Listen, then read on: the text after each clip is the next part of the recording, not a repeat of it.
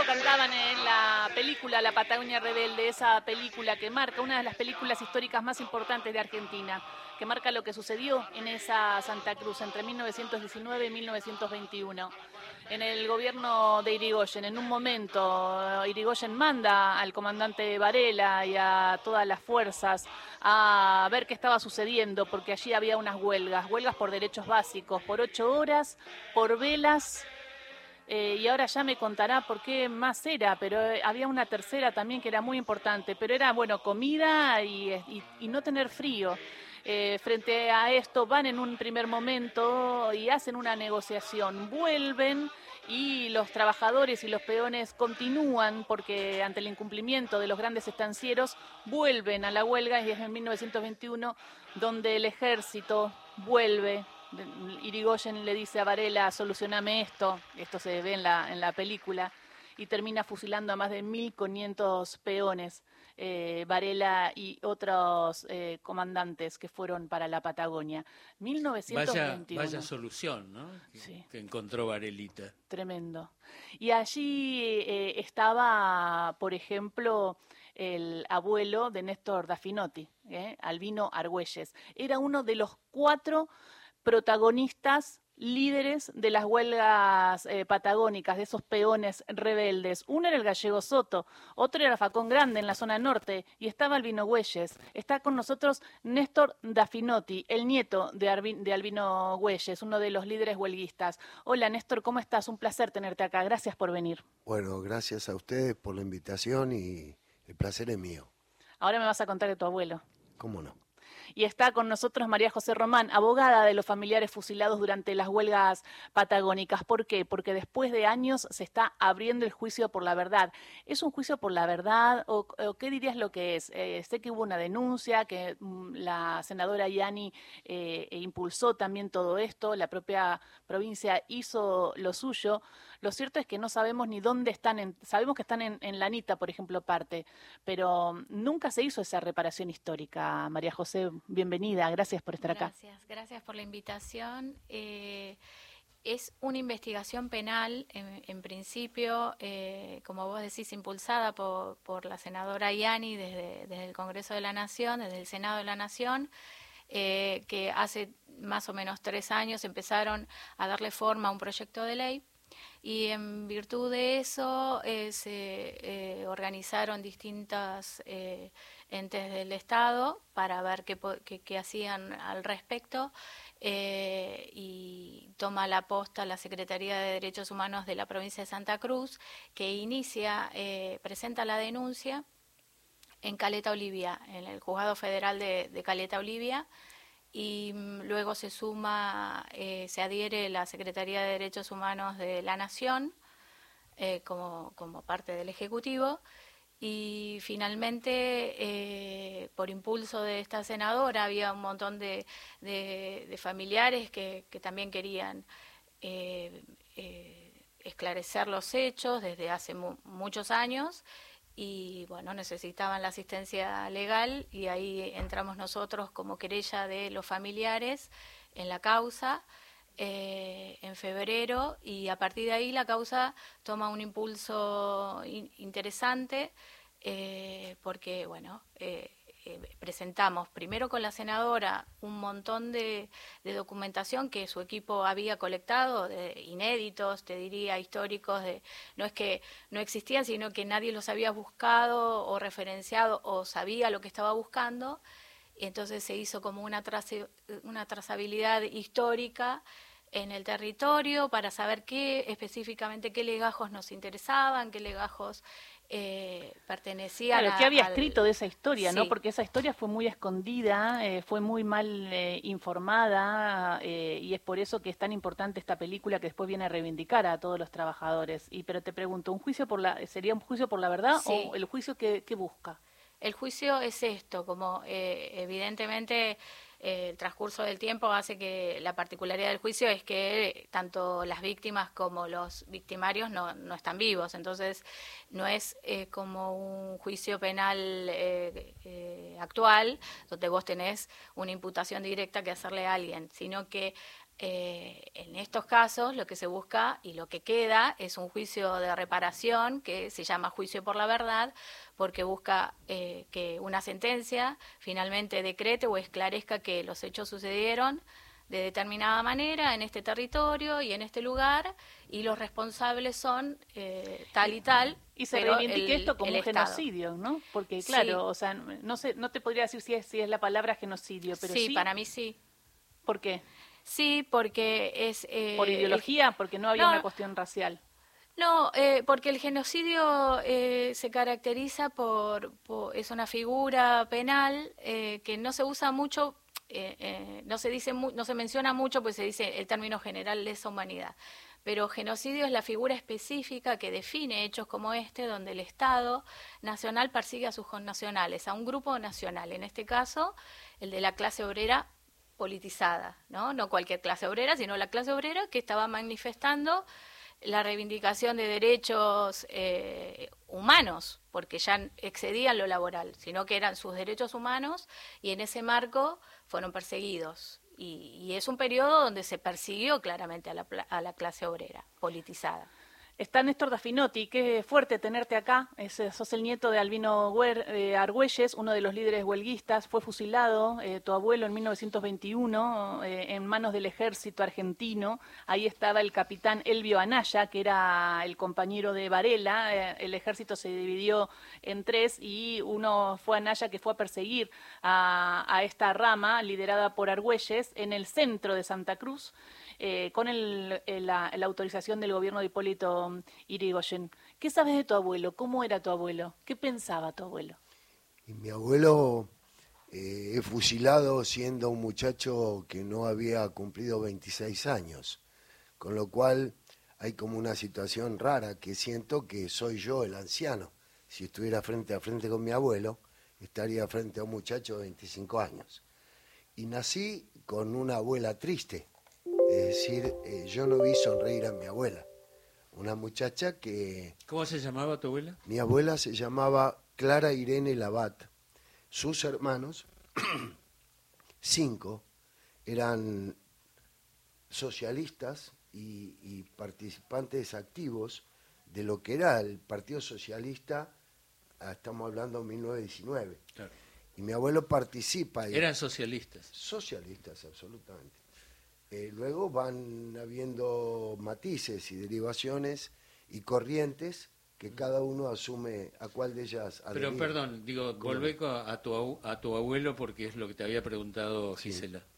Sí, mi abuelo llega a la situación de la esta revuelta obrera de la Patagonia después de haber pasado por alguna instancia también de rebeldía, digo yo, en lo que fue la huelga de los Bacenas y como consecuencia de eso la semana trágica. La semana trágica. O sea que tu abuelo estuvo en la semana trágica primero, en un hecho histórico Mi abuelo era herrero y como tal trabajaba en una metalúrgica y eso era la empresa de los ¿Y, ¿Y lo trasladaron a, al sur en algún momento? ¿O se, le, Se, le se le impidió vivir naturalmente como un trabajador de su trabajo, o sea, el haber participado en un, en un reclamo social justo en aquel momento, como consecuencia trae que acá se le bloquea cualquier posibilidad de trabajo.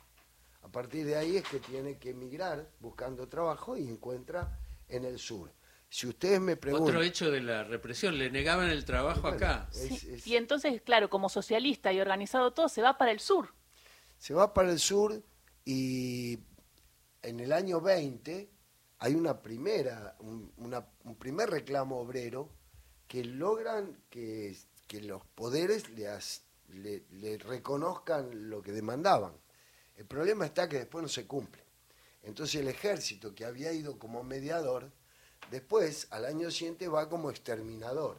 Ya no es una cuestión de confianza, a tal punto que había cierta confianza en Varela y, y hasta en Anaya, que mi abuelo sale a parlamentar con bandera blanca. Esto está demostrado en toda la documentación histórica que aportó, yo no quiero dejar de nombrar que todo esto es consecuencia del la estudio investigación de Osvaldo Bayer. De Osvaldo Bayer, un hito, un, paladín de la justicia, ¿no? Ese libro, ¿no? La Patagonia Rebelde, de Osvaldo Bayer, de donde sale eh, la película. Osvaldo también un socialista, un anarquista, con, eh, con esas ideas que siempre defendió ya en los años 60, 70, 80, bueno, y hasta el final de su vida. En su partido que se llamaba el Tugurio. el Tugurio, claro, era la casa. Bueno, y también está eh, participando de todo esto Esteban Bayer, que es el hijo del historiador de Osvaldo, ¿no? Claro. Y bueno, eso también me parece, me parece que es una noticia luminosa esta.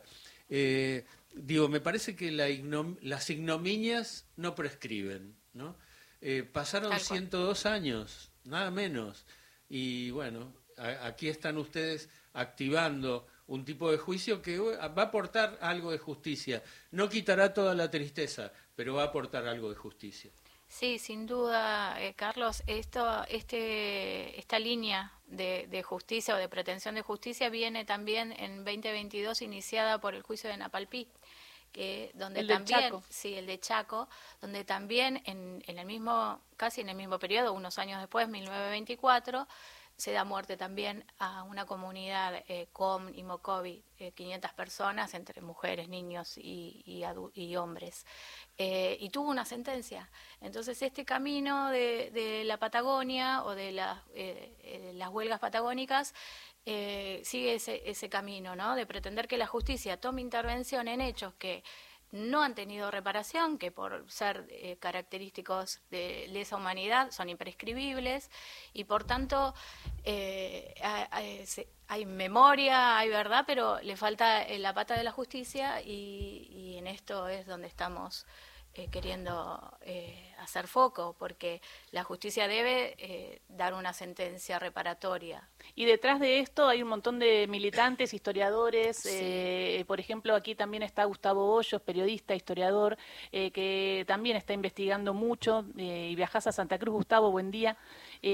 Sos uno de los militantes de esta, de esta causa y de que se haga reparación histórica y te quería preguntar, porque vos tenés el dato preciso, es como un piña de la, de la Patagonia rebelde. Es, nuestro asesor. ¿Qué pedían?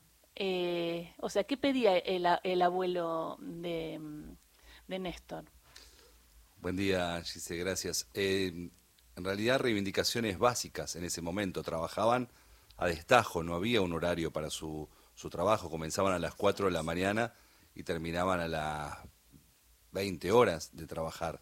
Y vivían todos amontonados. Entonces, una de las reivindicaciones era poder tener lugares donde dormir en donde no hubiese más de cuatro u ocho personas, donde poder tener un baño, porque los baños eran lejísimos y vivían en muy malas condiciones, donde el estanciero pagara las velas, porque las velas las pagaban los mismos trabajadores. Y salían muy caras, era, era Patagonia, era frío, era bajo cero. Absolutamente. No había nada, tal cual. Pedían, entre otras cosas, que el, kit de donde estaban los primeros auxilios estuvieran las instrucciones en español, porque estaban en inglés y no las entendían los trabajadores. O sea, cosas tan básicas como esas, como para poder vivir un poquito mejor. Pedían, por ejemplo, que se les permitiese a los que eran casados que sus familias pudieran venir a vivir con ellos o tener otro tipo de dinámica en el trabajo cosas que fueron, y, por supuesto pedían un mejor salario, les pagaban realmente muy poco. Todo eso se llegó en un acuerdo en 1920 a instancia de la participación de un gobernador muy activo y también de un juez que participó, que, bueno, Carlos conoce a, sus descendientes, el juez Viñas, eh, que David Viñas ha escrito un libro muy interesante reivindicando el trabajo del juez. Y, se hace ese acuerdo y es ahí cuando Varela ya se va, porque las huelgas frenan, hay acuerdo y todo pacífico. Por eso tu abuelo después cuando vuelve el ejército levanta la mano para dialogar, porque uno piensa después cuando vuelve el ejército, si el ejército en ese momento había ayudado a que se genere este pacto, ¿por qué actuar de esa manera tan violenta? ¿Qué pensás? ¿Por qué Irigoyen manda así a resolver esto? Porque fue una metodología, y esto es lo interesante para decretar que todos esos delitos fueron de lesa humanidad una de las cuestiones que vos tenés que demostrar en estos casos, bueno, la doctora sabe mucho más que yo, lo voy a explicar básicamente, es si hay una metodología de resolución de conflictos. Y lo hubo, porque lo mismo que pasa en la Patagonia, los fusilamientos se dan en la masacre de Cascallares, en la localidad de Bahía Blanca, que, nunca, fue oculta porque no hubo un Bayer que la investigara, se da en lo que fue la forestal, en la primera etapa de la forestal, en donde hay más de 700 trabajadores asesinados, después de las huelgas, en la masacre de Concordia, en la de Gualeguaychú, en los tabacales, en los yerbatales, una metodología de resolución de conflictos llevada adelante por el gobierno de Hipólito Yrigoyen, que parecía que la mejor solución cuando se planteaban estas, estas cosas era mandar al ejército a reprimir y terminar con la muerte de los líderes sindicales. ¿no? Néstor, ¿y qué te contaba eh, tu abuela y qué sabes de, tu abuelo en ese sentido? Esto que quiso eh, dialogar, eh, ¿estaba cerca de Facón Grande? ¿Estaba cerca del gallego Soto también, que eran otros líderes de la Patagonia rebelde? Sí, no quisiera olvidarme de otra personalidad importante que fue la de Ramón Auterelo, que fue quien lideró en, Puerto Santa Cruz, ¿no? La, lo que, la gesta esta de los obreros. A mí, eh, mi abuela me contaba poco, porque había quedado un tanto atemorizada. Es decir, en el barrio, eh, la condena social es muy, muy hiriente. Entonces era algo como que también mi abuela intentaba silenciar. Había quedado con una bebé que el padre no la conoció. A mi madre no, le mandaba poemas, pero nunca llegó a conocerla. ¿Le mandaba poemas? Sí, sí. ¿Era poeta también? Mi, Osvaldo Bayer cierra, perdón, la, cierra la última edición de la Patagonia Rebelde con una nota que se llama Perfidia y Poesía, porque da la casualidad que un día ve a la perfidiosa nieta de, del fusilador y al otro día, y por una cuestión en la que yo de casualidad intervengo, entrevista a mi madre. Entonces le quedó a Osvaldo, lo charlamos en el Tugurio muchas veces con Osvaldo, con quien estuvimos tan cerca, que era la perfidia un día y la poesía al siguiente. Es decir, eh, cierra el último capítulo de la Patagonia así. Y volviendo a lo que me decía mi abuela, era como, déjalo, ya pasó, ¿no? Eh, vivía feliz con, con, mi madre y mi padre que la cobijó siempre. Eh, nosotros no tenemos ningún mérito personal, pero sí la obligación de, continuar con... ¿Y, ¿Y, tu madre y tu padre eh, habían tomado como propio este episodio? Absolutamente. Ah, mi, madre eh, abrazó las medicinas de la obstetricia, mi abuela cosiendo como modista le, permitió acceder al estudio, a la universidad. Mi padre era médico en la maternidad Sardá y y ahí también hubo problemas porque ya el apellido, que en realidad no, mi madre nunca tuvo el apellido de mi abuelo porque nunca vino, nunca volvió, con lo cual no le podía dar el apellido, la patria potestad era, perdonen chicas, pero en aquel momento era el padre. Entonces tuvo que, evitarlo. Bueno, y mi padre la acompañó en toda la, lucha, que en realidad no fue lucha, fue un poco silencial, pero nunca me ocultaron a mí la, la obligación que tenía de mantener viva esta situación. Ahora, qué, qué, impresionante, digo, lo que contaba el compañero. Eh, digo, qué cantidad de fusilamientos hubo en la historia argentina, siglo XX, bueno, eh, impresionante. digo, Y, todo, y todo para callar, ¿no? Digo, y eso me lleva a los fusilamientos de la Libertadora, sin duda, ¿no? Al 55. sí, eh, permíteme, Carlos, justo, justo se abrió el proceso de juicio en esa causa lo lleva adelante la doctora Vence, eh, jueza federal de San Martín, y ya declararon los familiares ah, de los fusilados. Vino, eh, ahí se me va el nombre, eh, que vive en Estados Unidos. Juan Carlos Libraga. Eso, Juan Carlos Libraga. que estuvo. Vino hace 54 años que vive en Estados Unidos. Y estuvo acá. Y estuvo acá para declarar. Sí, no, muy fuerte. Está súper lúcido además. Y ahora entonces, María José, hay declaraciones en la provincia de Santa Cruz. Están eh, buscando a esos familiares, de, como Néstor, los familiares, eh, para que vayan a declarar lo que saben de, su familia. Eh, en la provincia también es algo muy importante, que me parece, desde el lugar, que es poner el 7 de diciembre, el día de los fusilamientos en la estancia Lanita, a unos kilómetros del Calafate, eh, como día de feriado provincial. Sí, eh, hay mucho activismo en la provincia. Eh, uno por acá en Capital no, no sabe, pero si tiene la, la, posibilidad de ir, en esa fecha se hacen actos, eh, hay monumentos, hay, eh, hay mesa de las huelgas, hay gente que eh, instó a que esto fuera un proyecto o, tuviera el estado de proyecto en el, en el Congreso y también nosotros participáramos eh, en procura de, de esta denuncia. Eh, así que eh, sí, eh, No, hay bueno, eso- mucho, hay mucho.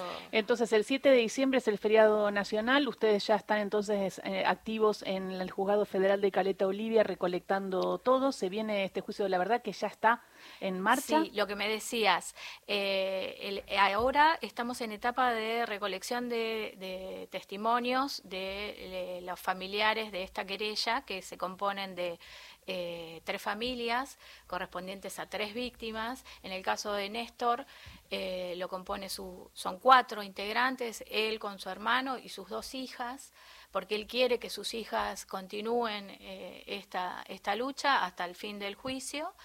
Eh, y después tenemos a la nieta de Alejo López, que es otro de los, de los activistas. Eh, tenemos también a, a Séptimo Tomás Rullero, que también es bisnieto de Pura Fernández, otra mujer que, que ha sido muy reconocida en, en el territorio, porque hay una foto muy famosa que se publicó de ella siendo expatriada junto con sus cinco chiquitos.